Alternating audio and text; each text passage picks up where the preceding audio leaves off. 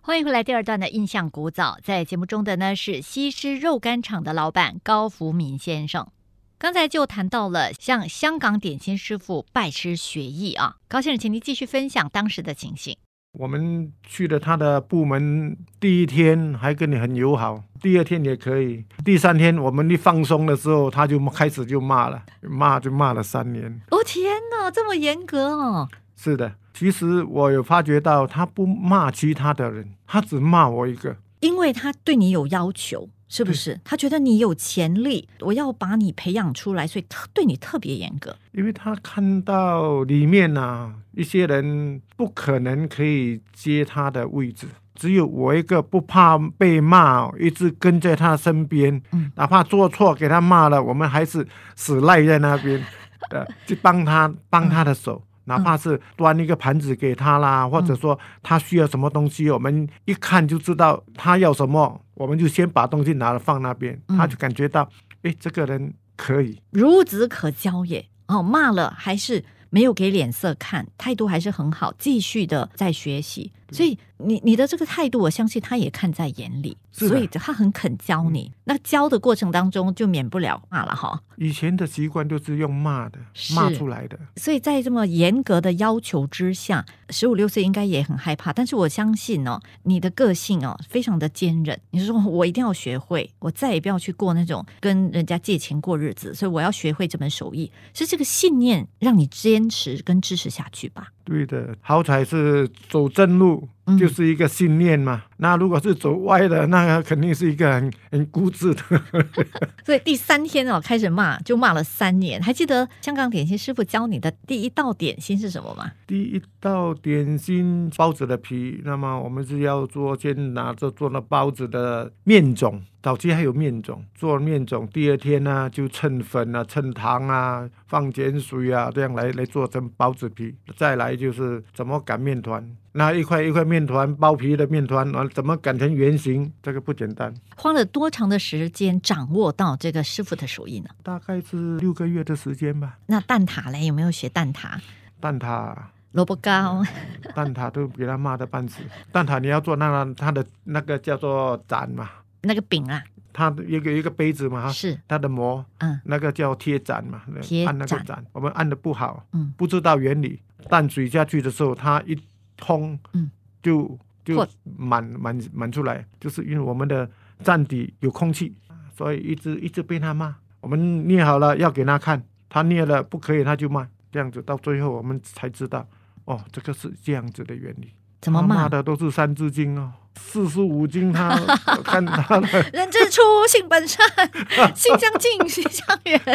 呀。 OK OK，但是我我们没有一个憎恨他的心，没有。到最后他回香港，那我们还有找机会过去找他。那时候另外一个一的一个老板是做肉干的，那我也把这个肉干带过去，他也招待我们。那个那个时候我所以们基本上他还是一个有心人，想要传承他的手艺。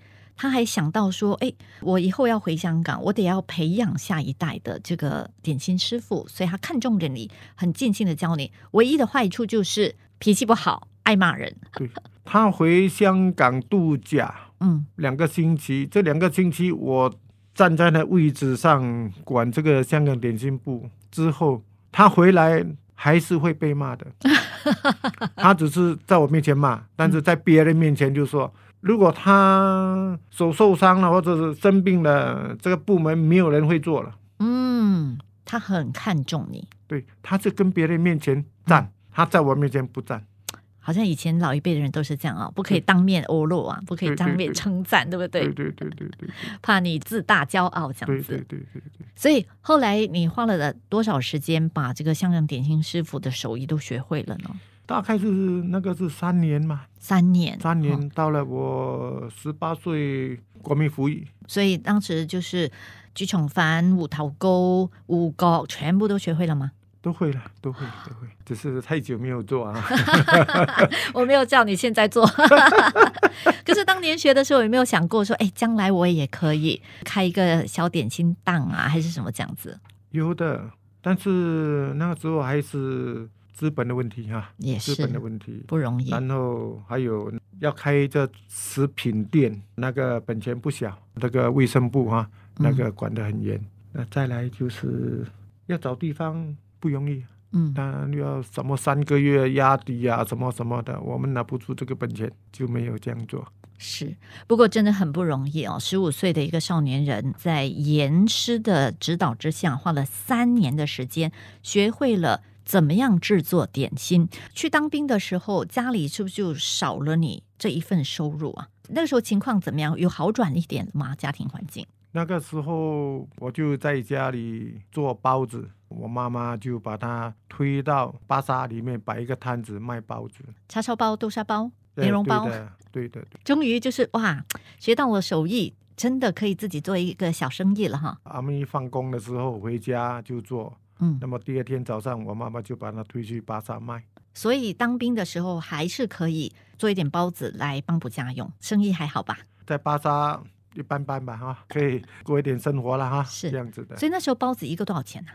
两毛吧。不，那个时候已经是六零年代中期了吧？七二年七二年72开始卖年包子，我在家里自己做叉烧包啦、豆沙包、生肉包，生肉包就是霸广包东啦人。的生肉包。张友包跟霸包有什么不一样？跟我我们今天吃的肉吧，福建人福建人早期的他的肉熟的这样来包的啊，广东人的是肉是生的，是调了味道之后捏起来蒸熟的。所以香港点心师傅教的是商友包，生肉包进那个皮里面，但是呢，福建人的是肉蒸熟了才放在那个包的也当是成熟馅，熟的馅料。熟的馅料，对，所以这个就是那个差别，吃起来一样吗？这个我我不知道，因为那时候没有多余的的经济能力吃包子哈。自己做，然后自己不没吃，有，那就个时候就是说，我们小时候也没有去吃过哦外面买的包子，只有自己做的这个包子自己欣赏。而且你的是那个香港点心师傅手把手教你的，我相信在当时应该算是味道很好，生意应该不错吧？照看应该是 OK 啦，没有什么比较，因为我们没有一个吃别人的东西来比较哈。 o k 只哦好觉得说不会太咸，不会太淡啊，那 就 OK。 ，OK，好的。所以像这样子的自己做包子来卖，所以那时嗯候当兵的两年就是卖包子，让妈妈去嗯巴沙那边卖这样子。对对对我们今天先和高福明先生聊到这里，他是西施肉干制造厂的老板，跟我们分享他的人生故事。我觉得在听高老板分享的这整个过程当中，对于很多我们的长辈听众来说，应该会引起很多的共鸣，因为在五六十年代哦，大家的生活都不容易，吃苦是家常便饭。